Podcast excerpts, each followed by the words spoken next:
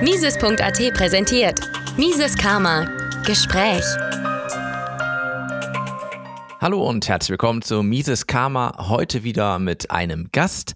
Und ja, mein Gast, der kommt aus der Schweiz, ist Jahrgang 1986, ähm, ist Publizist und äh, studierte unter anderem Wirtschaftsjournalismus. Äh, 2015, 2016 war Chefredakteur der Zeitung Schweizer Zeit.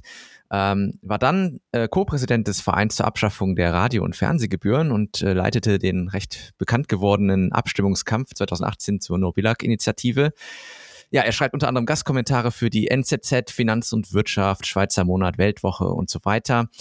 2016 wurde er ähm, Vizedirektor des Liberalen Instituts und seit 2020 ist er der Direktor. Und ja, in dieser Zeit hat er auch schon diverse Bücher rausgebracht mit dem Liberalen Institut. Das aktuelle heißt Verlockung der Macht. Und somit sage ich herzlich willkommen, Olivier Kessler.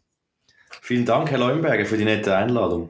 Ich freue mich ja, sehr. sehr gerne. Ja, ich freue mich aufs Gespräch ähm, und ich starte ja immer mit einer berühmten Frage, nämlich, wie sind Sie zur österreichischen Schule gekommen? Das ist eine längere Geschichte, aber ich versuche es natürlich etwas zu komprimieren. Also kurz gesagt durch Roland Bader. Ich bin da irgendwie per Zufall auf seine Bücher gekommen, habe da mal das eine verschlungen, habe gemerkt, dass mich das anspricht, dass ich irgendwie wahrscheinlich schon diese Freiheitsgene in mir drin gehabt habe. Es ist immer so die Frage, woher kommt es, diese, dieser Drang zur Freiheit? Ist das einfach, weil man aufgeklärt wurde oder weil man das schon in sich drin hatte? Aber ich habe da sicher schon eine Portion in mir drin konnte das aber noch nicht so verbalisieren und zum Ausdruck bringen, wie das der Herr Bader so wunderbar getan hat. Und das hat mich dann ja auf die Fährte gebracht, auf diese österreichische Schulen da weiter vorzudringen und weiter einzusteigen. Habe da viele Bücher dazu gelesen. Damals war das Internet noch nicht ganz so wahrscheinlich durchsuchbar äh, nach diesen Inhalten und man konnte sich nicht so einfach noch vernetzen damals wie es heute jetzt der Fall ist. Also heute kann man das einfach, es gibt schon irgendwelche Gruppen, österreichische Schule, und dann kann man sich da vernetzen. Das gab es damals noch nicht, meines Wissens. Und deshalb bin ich da so in autodidaktischer äh, Art und Weise in Selbstbildung darauf gekommen. Es ist nicht so, dass ich da an der Uni oder so darauf gekommen wäre. Ähm, hier übrigens noch eine Anmerkung, also ich habe da nicht hauptsächlich Wirtschaftsjournalismus studiert, das ist nur so ein Nebenbereich gewesen. Ich habe da International Affairs and Governance an der HSG studiert, okay. aber auch das also, also obwohl die HSG ja immer noch gegolten hat als die Schmiede des Kapitalismus und so, das, das war nicht mehr viel übrig, muss ich sagen. Also von der österreichischen Schule habe ich praktisch nichts dort. Ja, das hört man ja oft, also dass die äh, quasi die bekannten Vertreter völlig außen vor sind, die werden ja fast nirgendwo irgendwie gelehrt. Ähm, ja, und äh, wie kommt dann der Weg hin zum Liberalen Institut und sogar zum Direktor des Liberalen Institutes? Das war wahrscheinlich auch eine, eine Abfolge von Zufällen. Also ich habe mit dem, mit dem ehemaligen Direktor guten Kontakt gepflegt. Ich habe damals bei einer Zeitung gearbeitet und auch gerne immer mal wieder seine Beiträge übernommen in der Zeitung, die ich sehr gut fand.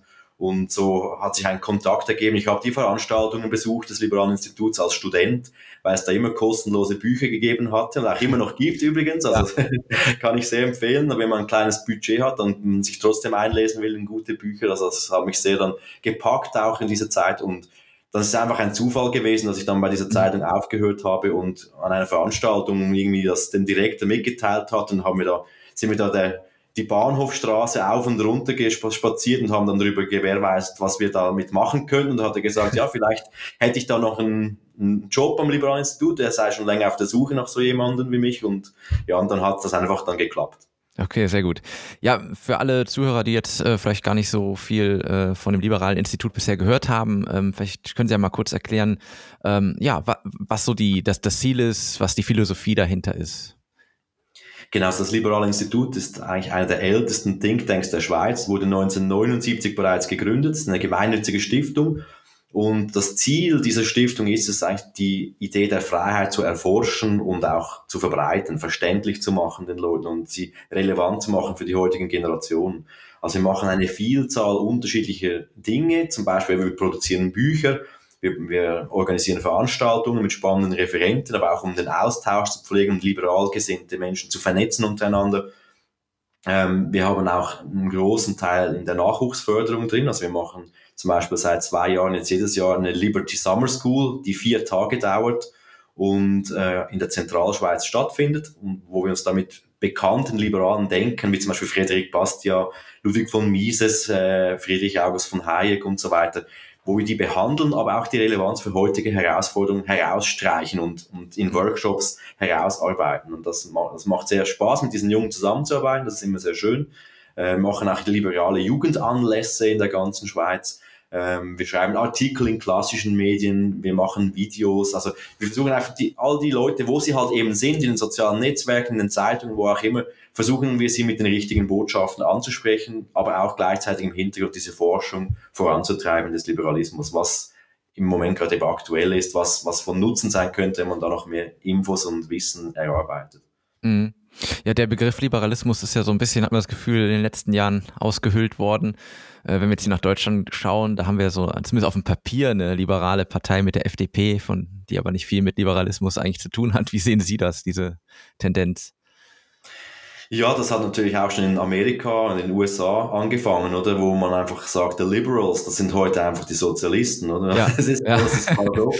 Das, ist, das Liberale, das hat ja irgendwie, das spricht viele Leute an, weil wer will schon nicht frei sein irgendwie? Also, ja. wenn, niemand möchte im Gefängnis sein Leben verbringen, aber da wurde dann der Begriff, der Begriff eben gekappt von den Linken und die nennen sich jetzt halt gerne Liberals und so dass sich dann die, die Liberalen fast schon Libertarians nennen mussten, was auch wieder irgendwas komisch dann klingt. Das klingt ja. fast schon nach, nach Extremismus und so, aber in der Tat, das ist, das ist schwierig geworden mit diesen Begrifflichkeiten und äh, man muss da sehr aufpassen, dass man nicht die, ja, nicht einfach nur einen Begriff in die Welt setzt und dann meint, alle verstehen das, was das damit gemeint ist, sondern man muss vielleicht immer noch eine Erklärung hinten reinschicken. Das Gleiche ist ja mit dem Begriff Kapitalismus oder so, völlig verpönter Begriff heute, ja. obwohl das System an sich eigentlich nichts aus, außer als das freiheitliche System mit wirtschaftlicher Freiheit, Privateigentum geschützt. Aber das verstehen heute die wenigsten. Die denken, das sei irgendeine Klüngelwirtschaft zwischen Staat und Großkonzernen. Und ja, die verwechseln ja. halt diese, diese Begriffe mit, mit anderen Sachen wie Korporatismus zum. Ja. Ähm, ja, vielleicht können wir mal in Richtung, wenn wir schon beim Start sind, in Richtung Geldsystem auch gehen. Das ist ja ein Thema, was im Moment sehr viele Menschen beschäftigt, egal aus welchen Bereichen sie jetzt kommen. Man, man spürt ja, alles wird teurer. Und wenn man von Inflation spricht, dann verstehen die meisten darunter einfach die, die Preise quasi, wie sie im Supermarkt oder sonst wo stehen, dass die einfach teurer geworden sind. Und sie haben da ja auch einen, ähm, einen Artikel geschrieben, Zentralbanken sind Schachmatt. Er ist erst aus Juni diesen Jahres, also noch recht frisch, den ich auch hier im Podcast vertone. Vielleicht können wir da mal ein bisschen ja, näher drauf eingehen. Sie, Sie schreiben ja ganz klar auch von, von den Notenbanken, die äh, quasi immer gewillt sind, den, die Zinsen zu senken, so, sobald irgendeine wirtschaftliche Korrektur sich anbahnt. Vielleicht können Sie das mal ein bisschen ausführen, was da eigentlich passiert. Mhm. Also ich glaube, die, der Hintergrund dafür ist der Ang also eine, eine Angst, das ist der, der, der Drang nach Sicherheit. Man möchte die Konjunktur stabilisieren, man möchte, dass es einfach wie eine gerade Linie immer aufwärts geht. Es geht immer aufwärts und es ist immer schön und alles ist gut. Ähm, man fürchtet sich vor Konkursen, vor Konkurswellen, vor Anpassungen in dieser Produktionsstruktur und so weiter. Aber der Punkt ist ja, dass diese Anpassungen die, eigentlich die Ursache sind für unsere heutigen Lebensstandards, für diesen unglaublichen Wohlstand, den wir heute genießen. Hätte es diese Anpassungen nicht gegeben, wir würden ja heute immer noch in Höhlen leben, wie die Urbewohner, oder? Also, oder ich, ich weiß es nicht, aber das, man muss doch irgendwie schauen, okay, wie können wir unsere heutige Situation verbessern und was sind die Bedürfnisse der Menschen? Wie ändern sich diese auch im Laufe der Zeit, im Laufe des Lebens? Das ist ein, ein ständigem Wandel begriffen und das muss man verstehen, um eben sagen zu können, okay, es ist wichtig, dass wir die Produktionsstruktur laufend anpassen können. Also die Firmen müssen die Freiheit haben, auch mal wieder Bereiche schließen zu können, auch mal wieder Leuten zu kündigen, also hart das im Einzelfall und im Einzelschicksal sein mag, aber fürs große Ganze, für den Gesamtwohlstand der Gesellschaft ist das unabdingbar. Wenn wir mhm. überall Lohnschutz haben, Arbeitsplatz, Jobsicherheitsschutz, alles wird geschützt und nichts mehr darf man antasten, ist das eben langfristig ein Zustand, wo die, die Zivilisation im Untergehen begriffen ist. Und die Zentralbanken versuchen halt eben dieses diese Illusion so lange wie möglich aufrechtzuerhalten. Aber ich vermute leider, dass das irgendwann im großen Knall enden wird oder zumindest im schleichenden Niedergang in, in einer Art Talfahrt in Richtung hm. Armut. Mhm. Ja, das, diese ganzen Maßnahmen, die dort getroffen werden, auch sowas wie Mindestlohn, die klingen ja erstmal äh, schön für die meisten. Ja, warum soll jemand auch nicht einen gewissen Lohn äh, fest zustehen? Auf der anderen Seite äh, denkt man ja da nicht weiter, dass äh, ja damit auch äh, sozusagen andere äh, Teilnehmer am Markt ja ausgeschlossen werden, die dann auch durchaus für weniger arbeiten würden, die dann gar keine Chance mehr haben reinzukommen, die vielleicht mhm. geringer qualifiziert sind. Ne? Da wird gern mit diesen Buzzwords gearbeitet, aber eigentlich, was das am Ende äh, für Auswirkungen hat, das hat kaum jemand auf dem Schirm. Genau, das, das, der Begriff des Mindestlohns ist ja ein klassischer Begriff der Manipulation. Also es wird impliziert, das sei das etwas Gutes, also dass jemand soll doch mindestens so etwas verdienen müssen. Mhm weil sonst sei das unter seiner Würde und das, wir sind doch alle würdige Menschen und wir ja. so, diese, das ist ein Menschenrecht und so. Das klingt alles gut, wenn man äh, die ökonomischen Fakten einfach außen vor lässt. Mhm. Äh, aber die Tatsache ist halt eben, dass ein Mindestlohn ein Arbeitsverbot für schlechter qualifizierte Menschen ist. Also ist ein höchst asozialer Eingriff in die freie Marktwirtschaft. Wenn es diesen Mindestlohn nicht gäbe, hätten wir de facto Vollbeschäftigung. Das wäre doch schön. Dann hätten wir alle eine eine sinnvolle Tätigkeit, der, der wir nachgehen können. Klar, dann würden nicht alle gleich viel verdienen. Es gäbe Leute, die auch wenig verdienen würden, aber die hätten dann immer noch mehr, als wenn sie einfach ausgeschlossen würden vom Arbeitsleben, weil sie eben mhm. diese Hürde nicht schaffen, die der Mindestlohn darstellt. Ja. Ähm, sie, sie schreiben ja weiter in dem Artikel auch davon, dass ähm, ja, der, der Zinstrend stetig nach unten zeigt und dass wir sogar auch äh, Zeiten von Negativzinsen haben die aber wiederum ja in der Privatwirtschaft eigentlich äh, denk, also denklogisch unmöglich sind. Vielleicht können Sie das mal ausführen, warum das so ist. Ja, Sie können sich das ganz einfach vorstellen. Würden Sie jemandem Geld leihen, den Sie nicht kennen, äh, und wenn Sie dafür auch noch etwas bezahlen müssten, das ist ja ein Negativzins. Also ja, Sie leihen ja. Geld aus und Sie müssen dafür was bezahlen. Also das ist ja völlig unlogisch, das so etwas zu tun. Wenn Sie äh, ein sage jetzt mal, auch, auf ihre eigenen Interessen schauen wollen und nicht rein vom Altruismus getrieben sind, was kein Mensch wirklich ist. Also alle müssen auf sich selbst schauen und schauen, dass sie genügend zu essen haben, dass sie ihre Ressourcen wahren. Nicht, dass sie einfach alles verschleudern und dann nichts mehr haben, dann verhungern sie einfach und, und sterben. Das kann, das ist nicht in, im Interesse auch von uns als Wesen. Deshalb würde wahrscheinlich niemand jemandem Geld verleihen, wenn er dafür was zahlen müsste, weil es ist immer mit einem Risiko auch verbunden, Geld auszuleihen. Das ist ein Risiko, dass man das Geld eben nicht mehr zurückerhält. Man verleiht mhm. Geld ja eher dann, wenn man sich verspricht, dass diese Person mit dem Geld aktuell etwas Besseres anzufangen weiß als man selbst, vielleicht das irgendwie produktiv investiert oder so, oder eine Firma gründet, wo dann Einnahmen fließen, wo das Geld dann auch wieder zurückkommen kann. Vielleicht mhm. mit einem gewissen Zins, wenn es gut läuft. Wenn es schlecht läuft, fällt der Kredit aus. Aber das, das, das, ja, das ist denklogisch nicht möglich, dass man Geld verleiht und dafür auch noch was bezahlt. Mhm. Und äh, diese, diese Zinskritik, die ist ja auch schon seit vielen Jahren da, dass äh, gesagt wird, dass, äh, das wäre was ganz Schlechtes, aber äh, in, in, so einer, in so einer Konstellation, wenn der Markt frei ist, dann, wie Sie eben gesagt haben, ist das ja eigentlich ein sozusagen Risiko, was ich da habe und das ist eben das, was ich dann daraus dann wiederkriegen würde. Also es ist ähm, sehr spannend, das finde ich, auf diesen Punkt würde ich gerne noch etwas eingehen, ja. diese Zinskritik. Ähm, ich, ich habe mir ja auch diese alternativen Geldtheorien angeschaut, nicht nur die österreichische Schule, zum Beispiel bei diesen sogenannten Vollgeldlern mhm. ist es ja so, dass die wirklich den Zins auch als übel ansehen. Die sehen ja. den Zins als ein Treiber des Wachstumszwangs. Also dass Geld heute als Kredit verliehen wird, das stimmt ja, das Geld wird als Kredit verliehen von den Geschäftsbanken primär, etwa zu über 90 Prozent sind die Geschäftsbanken für diese Geldschöpfung zuständig, aber unter der Anleitung der Zentralbank, mit der Regulierung der Zentralbank äh, natürlich. Aber die, die sehen dann halt eben, dass diese Verleihung des Kredits dann zurückgezahlt werden muss. Also sie, sie, dieser Kredit muss ja zurückgezahlt werden, plus die Zinsen, aber die Zinsen seien ja nicht geschöpft worden. Ja. Äh, und deshalb gäbe es diesen Wachstumszwang, dass alle immer noch wie im Hamsterrad springen müssten. Ähm, ich habe das auch eine Zeit lang geglaubt, diese These. Oder ich gedacht, ja, das leuchtet ja ein, aber das stimmt eben nicht, weil es gibt ja noch einen anderen Akteur, nämlich die Zentralbank selbst. Und die schöpft ja auch Geld nicht nur als Kredit, sondern die kauft zum Beispiel direkt auf dem Aktienmarkt irgendwelche Titel und, und schmeißt da das Geld auf den, auf den Markt ohne dass da äh, Kreditzinsen nötig wären. Also diese These hat gewisse hm, blinde Flecken, die ja. ich einfach mal ansprechen wollte, weil ich glaube, sehr, sehr viele Leute glauben das immer noch, dieses, obwohl sie kritisch eingestellt sind gegenüber dem jetzigen Geldsystem. Mhm. Und würden Sie dann auch sagen, dass das Geldsystem, so wie wir es jetzt haben, eigentlich genau dazu animiert, dass man sich verschuldet? Also sozusagen der Anreiz dafür da, dass man wirklich Kredite aufnimmt äh, aufgrund des niedrigen Zinses und damit so, so eine Spirale kommt, oder? Ja, das denke ich schon, dass ja. diese Anreize geschaffen werden. Das ist ja auch äh, eine der Hauptmotivationen hm, des, dieses staatlichen Geldsystems, dass es sich mhm. weiter am Leben erhalten kann. Also die Leute sollen weiter Schulden machen, ähm, die Leute sollen diesen Wirtschaftsankurbelungsprozess in Gange halten. ähm, die Zinsen sollen so tief sein, dass sich der Staat vor allem auch äh, so, so stark verschulden kann. Weil wenn die Zinsen nicht so tief heruntermanipuliert werden, wie sie es heute sind, dann könnte sich der Staat gar nicht mehr so hoch verschulden, dann ging er einfach bankrott aufgrund der hohen Zinslast. Aber mhm. das ist natürlich, deshalb ist diese These, dass eben die Zentralbanken da völlig unabhängig von den Staatsgewalten agieren, ist doch sehr naiv. Ja, ja. Ähm, wa was wäre denn sozusagen notwendig, um aus diesem, aus dieser Spirale, wie wir sie nennen wollen, äh, rauskommt?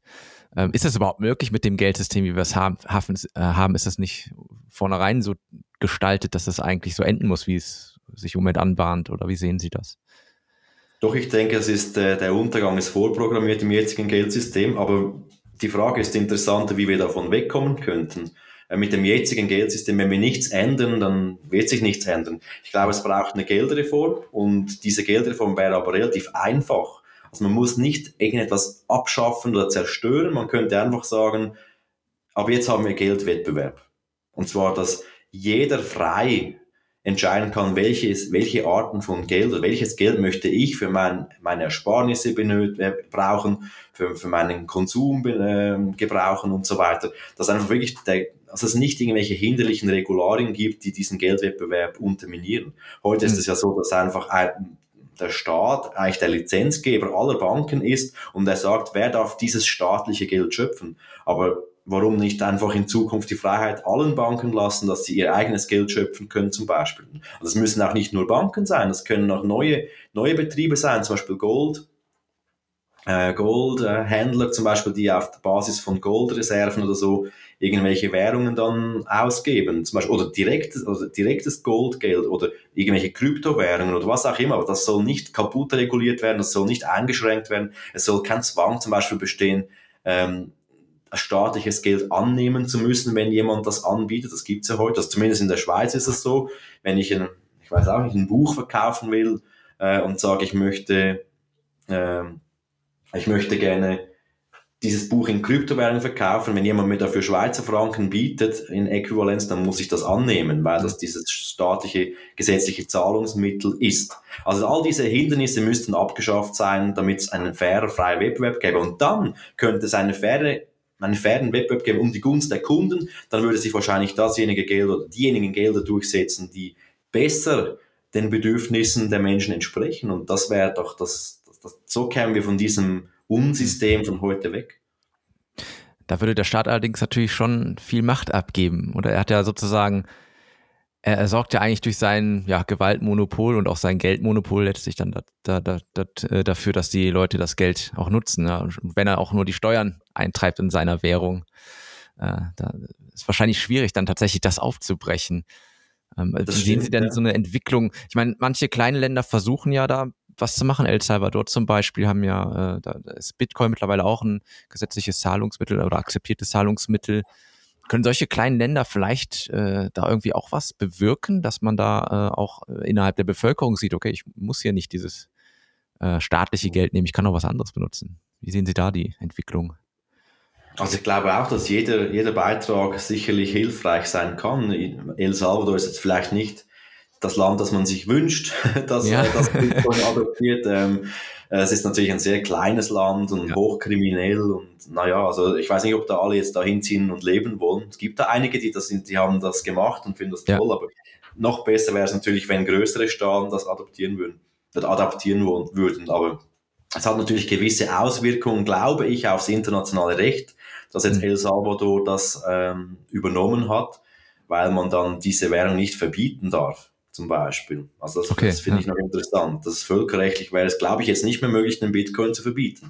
Aber eben, was heißt schon das Völkerrecht heute? Die Staaten machen sowieso, was sie wollen, wenn sie es wollen. Ähm, das sind alles so schöne Gewänder, die man sich überlegt, wenn es, wenn es hart auf hart kommt. Sie kennen das, oder? Dann mhm. ist es dann bald vorbei mit der, mit der schönen Musik. Das stimmt allerdings. Ähm, ich habe eine äh, Zuschrift eines Hörers bekommen, die würde ich gerne mal kurz äh, einbringen mit einer Frage an Sie. Äh, das passt eigentlich ganz gut gerade zum, äh, zum Thema.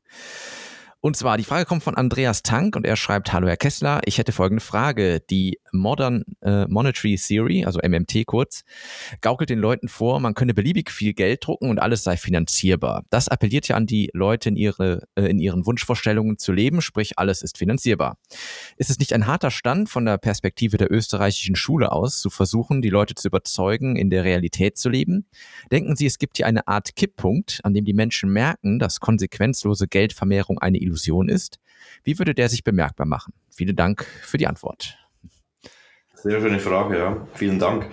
Ähm, gibt es einen Kipppunkt? Ja, also wahrscheinlich glaube ich auch, dass die österreichische Schule hier gegen Windmühlen momentan ankämpft, wenn sie die Leute in die Realität zurückholen, versucht. Wir können das nur so versuchen, indem wir darüber sprechen, Aufklärungsarbeit, Bildungsarbeit machen und vielleicht kommt der ein oder andere durch den, der durch, ja, eher im Verstand geerdet ist, kommt mhm. da mit Sympathien dann auf uns zu. Aber es gibt durchaus Leute, die, die sind halt in dieser Geldillusion aufgewachsen. Das gibt's seit sie leben nichts anderes als diese Geldvermehrungspolitik und bis jetzt ist es ja gut gegangen, kann man mit gutem Recht ja behaupten.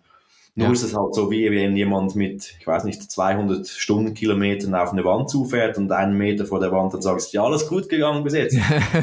Aber naja, irgendwann kommt dann wahrscheinlich wirklich dieser Kipppunkt und die Frage ist, wie macht er sich bemerkbar? Ich glaube, er macht sich bemerkbar durch Hyperinflation, durch ähm, äh, Zerstörung von Werten, dass die Staaten eben dann die Kontrolle an sich reißen werden mit diesem Vorwand, dass das Geldsystem auseinanderbricht, dass man dann äh, Konten plündert, Bail-ins, Bail-outs von Großfirmen und so weiter. Also das, diese ganze Kaskade wird wahrscheinlich in einer riesigen Finanz- und Wirtschaftskrise dann enden. Ich weiß nicht, im Stil einer großen Depression. Vielleicht nicht ganz so schlimm, weil wir heute technologisch auch etwas weiter sind. Aber es wurden da doch viele Scheinwerte geschaffen in den letzten Jahrzehnten, die immer, immer wieder durch diese Intervention der Zentralbanken ähm, halt unbemerkbar weitestgehend gemacht wurden und diese Krisen halt nicht so weit gegangen sind, wie sie hätte, hätten gehen müssen, um all diese Fehlproduktion, diese Zombie-Firmen halt auszutilgen.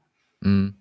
Wie, wie äh, stark schätzen Sie denn ja, die, das Risiko einer Hyperinflation jetzt aktuell in, sagen wir mal, im Euroraum ein?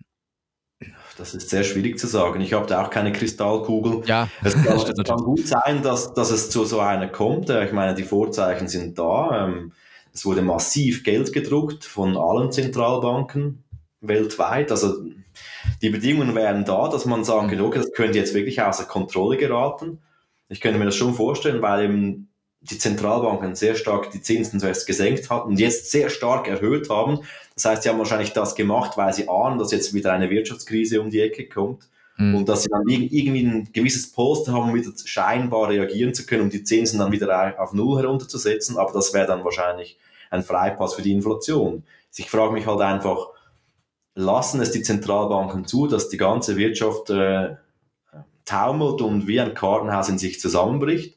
Oder lassen sie halt einfach die Inflation weiter anheizen, äh, um das ganze Spiel so lange wie möglich weiterzudrehen, bis halt eben die Inflation das alles zunichte macht. Ich, ich, ich vermute, fast ist das letztere Szenario, weil der Staat würde ja sonst auch zugrunde gehen und die würden, die machen einfach alles, um den so lange wie möglich am Leben zu erhalten. Ja. Aber es kann auch gut sein, dass sie jetzt nochmal die Kurve kriegen. Also ich, ich weiß das nicht. Es kann sein, dass sie mit irgendwelchen Beschwichtigungen und Versprechen sagen, ja, wir kriegen das hin, Inflation ist jetzt kein Problem, wir haben es unter Kontrolle und dass die Leute das glauben. Es ist ja viel auch eine Glaubenssache, ähm, wie man dann reagiert, wie man mit den eigenen Erwartungen umgeht. Will man sofort mehr Lohn auch vom Arbeitgeber zum Beispiel, wenn da die Inflation steht und so weiter. Das, das gewähren Kaskadeneffekte, die dann losgetreten würden, je nach Erwartungshaltung.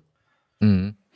Ähm, auf der anderen Seite muss man ja sagen, dass äh, das ist, passt doch übrigens zu einem Artikel, den, den wir auch schon im Podcast vertont hatten, äh, die Unmöglichkeit einer sozial gerechten Politik. Da schreiben sie davon, ähm, so von diesen Anspruchsrechten, die die Leute oder die die Politik äh, macht mit äh, halt ein Recht auf Fremdfinanzierung, Nahrung, Bildung, medizinische Versorgung und so weiter. Wir hatten jetzt hier bei uns äh, in Deutschland zumindest dieses berühmte 9-Euro-Ticket äh, gehabt. Also all diese Leistungen, die da versprochen werden und die auch so, weit es geht ja auch dann durchgezogen werden, die äh, tragen ja auch ihren Anteil dazu bei, dass sie die Geldschöpfung vorangetrieben wird. Wie, wie sehen Sie mhm. das? Ähm, genau. Ja, absolut, absolut. Also der Sozialstaat mit all seinen Versprechungen ist natürlich der Haupttreiber dieser Geldpolitik, die wir haben. Die, diese Sozialwerke, diese Sozialversicherungen, wie man es immer wieder so mhm. euphemistisch sagt, die, die wären ja gar nicht mehr finanzierbar ohne diese Geldpolitik, die wir haben. Das ist schon längst aus dem Ruder gelaufen und ja, das, das glaube ich schon auch, dass wenn es diese, wenn wir den Sozialstaat einigermaßen in Maßen gehalten hätten, dass es nicht so weit gekommen wäre. Ja. Ja, ich frage mich ja immer, ähm, ob es, äh, wie eben in diesem, äh, in der Frage, dieser Kipppunkt, äh, der, der angesprochen wurde, äh, ob, ob der jetzt einfach auf, aufgrund der Vernunft sozusagen jetzt einfach äh, kommen könnte oder ob es nicht wirklich das System einmal komplett, äh, komplett crashen muss, um irgendeine Lehre daraus ziehen zu können. Also ich bin mir da immer nicht so sicher, wie Sie das sehen, aber ich weiß es nicht, ja. Das, das kann, also ich vermute leider, dass es zuerst crashen muss, ja. damit die Leute aufwachen und sehen, oh mein Gott, was ist denn jetzt los? Ähm, meine ganze Welt, meine Glaubenssätze passen nicht mehr und meine Theorien waren falsch. Okay, ich habe es bis zur letzten Minute vorausgezögert und ich wollte nicht auf die Österreicher hören, aber jetzt weiß ich's. ja, ich, also ich, ich weiß es nicht, ja. Äh, ich, Aber ich, meine Hoffnung ist natürlich auch, dass wir möglichst viele Leute aufklären können, dass ja. möglichst viele Leute das Wissen haben, was eigentlich da schiefgegangen ist, dass wir nicht immer und immer wieder dann dieselben Fehler machen. Oder das ist meine Hauptangst, dass wenn wir jetzt, wenn das System crasht, dann kommt einfach ein neues System, das genau gleich aufgebaut ist. Wir beginnen einfach mhm. wieder bei Null, ein paar Nullen werden gestrichen nach der Inflation und dann beginnt das Spiel wieder von vorne. Äh, es ist leider anzunehmen, dass das in den meisten Ländern so passieren wird. Ich habe immer so ein bisschen Hoffnung, dass im Gegensatz zu anderen äh, Krisenzeiten, natürlich jetzt durch äh, Informationszeitalter, eigentlich alle Informationen ja zur Hand haben. Also man kann sie ja alle finden, die sind ja nicht versteckt. Ja. Früher musste man da vielleicht äh, schon äh, mehr Anstrengungen unternehmen, um irgendwelche Informationen in dieser Art und Weise zu bekommen. Also vielleicht, mhm. äh, ja, trägt auch. Ja, ich glaube eben nicht, dass es, dass es ein sehr großer Einfluss ist. Das kann schon sein, dass das ein gewisser Einfluss ist, aber mhm. ich glaube, es gibt in diesen kognitiven Bias, gerade von Leuten, die abhängig sind von dieser Art des Geldsystems oder die abhängig werden wollen, weil sie selbst vielleicht nichts, nichts auf dem freien Markt anzubieten haben, das für andere von Nutzen ist, dann sind sie auf dieses staatliche Geldsystem angewiesen, dass diese, ja, diese Seifenblasen oder wie sagt man das, einfach diese, dieses Nichtstun oder dieses Scheintun finanziert. Mhm. Das eben für niemanden wirklich von Nutzen ist, außer diejenigen, also für diejenigen, die an der Macht sind.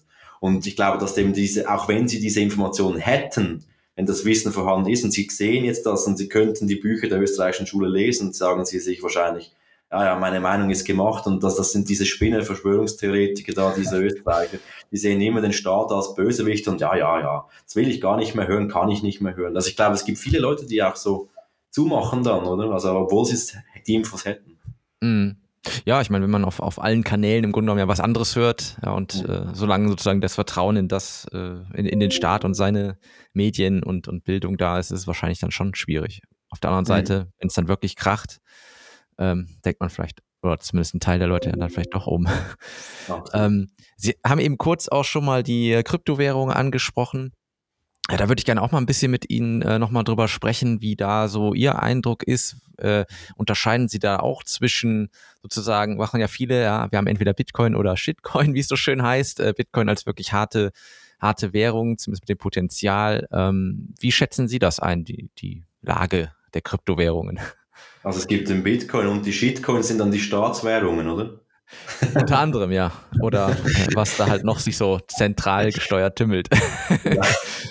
Nein, Spaß beiseite. Also, ähm, ja, es gibt da sehr viele spannende Projekte aus meiner Sicht.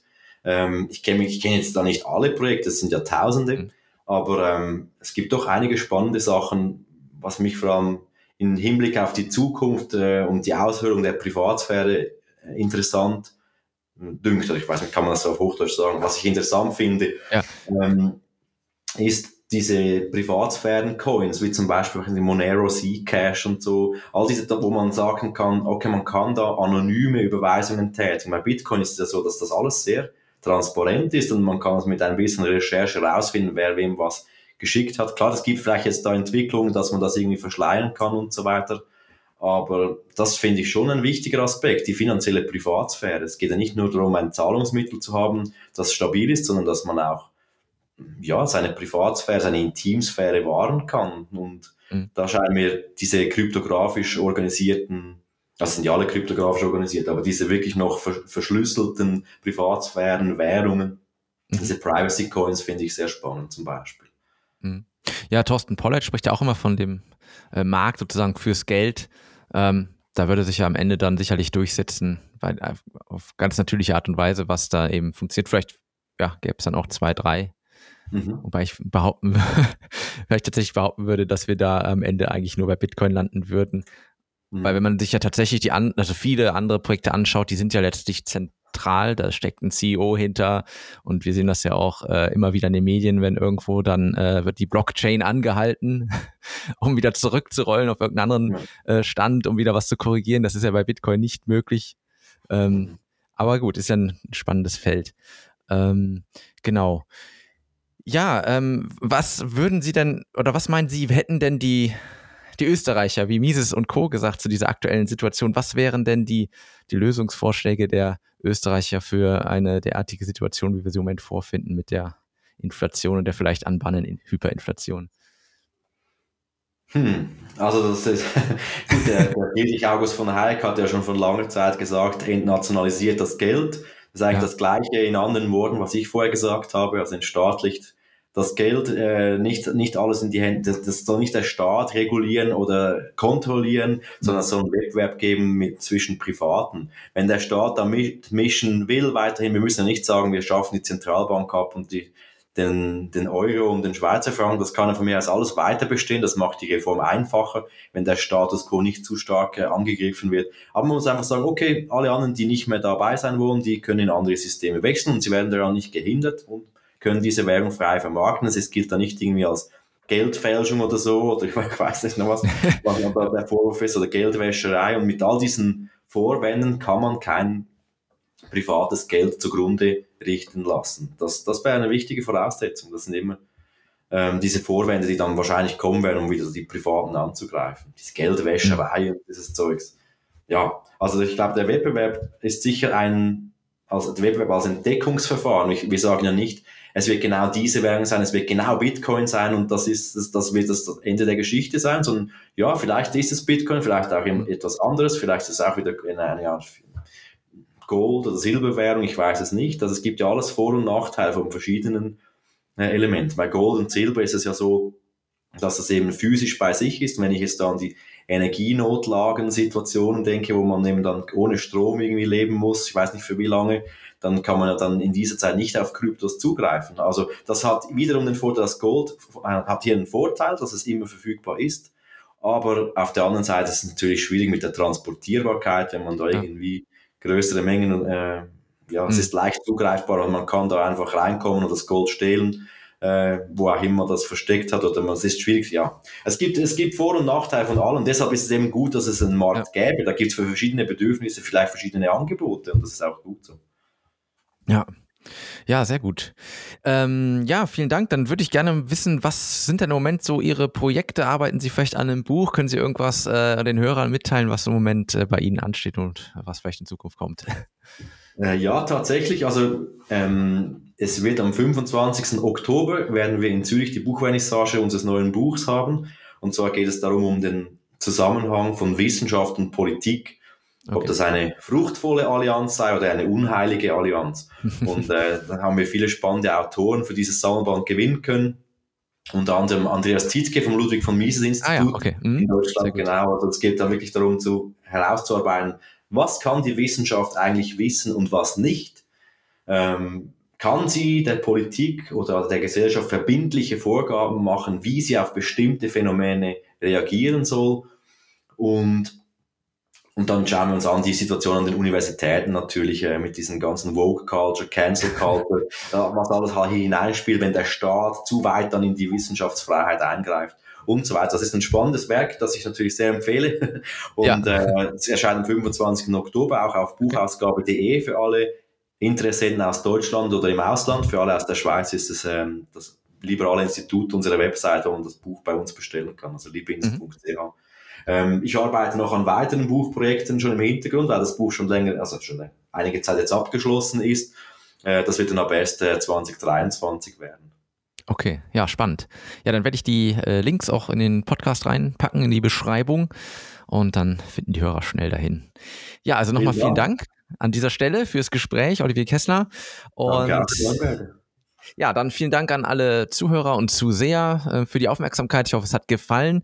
Ähm, ja, wer den Podcast gerne unterstützen möchte, kann das tun. Äh, auf miseskarma.de slash spenden gibt es alle Möglichkeiten. Idealerweise natürlich über Podcasting 2.0, über die Breeze oder Fountain App äh, wenn wir schon, wie eben gesprochen, im Bitcoin-Space unterwegs sind, sind das sicherlich die besten Möglichkeiten. Und das Allerwichtigste allerdings ist, den Podcast zu teilen. Ähm, das hilft, ja, die Information nach draußen zu bekommen. In diesem Sinne, wir hören uns beim nächsten Mal wieder. Auf Wiederhören. Mises Karma, der freiheitliche Podcast. Eine Produktion von Mises.at. Hat Ihnen diese Folge gefallen? Dann teilen Sie diese Episode in den sozialen Netzwerken und hinterlassen Sie eine Bewertung auf Apple Podcasts. Um keine Folge zu verpassen, abonnieren Sie Mises Karma auf Spotify, Apple Podcasts, Deezer, Google Podcasts, Amazon Music, YouTube und überall dort, wo es Podcasts gibt. Für Anregungen, Fragen und Kritik nutzen Sie das Kontaktformular auf miseskarma.de.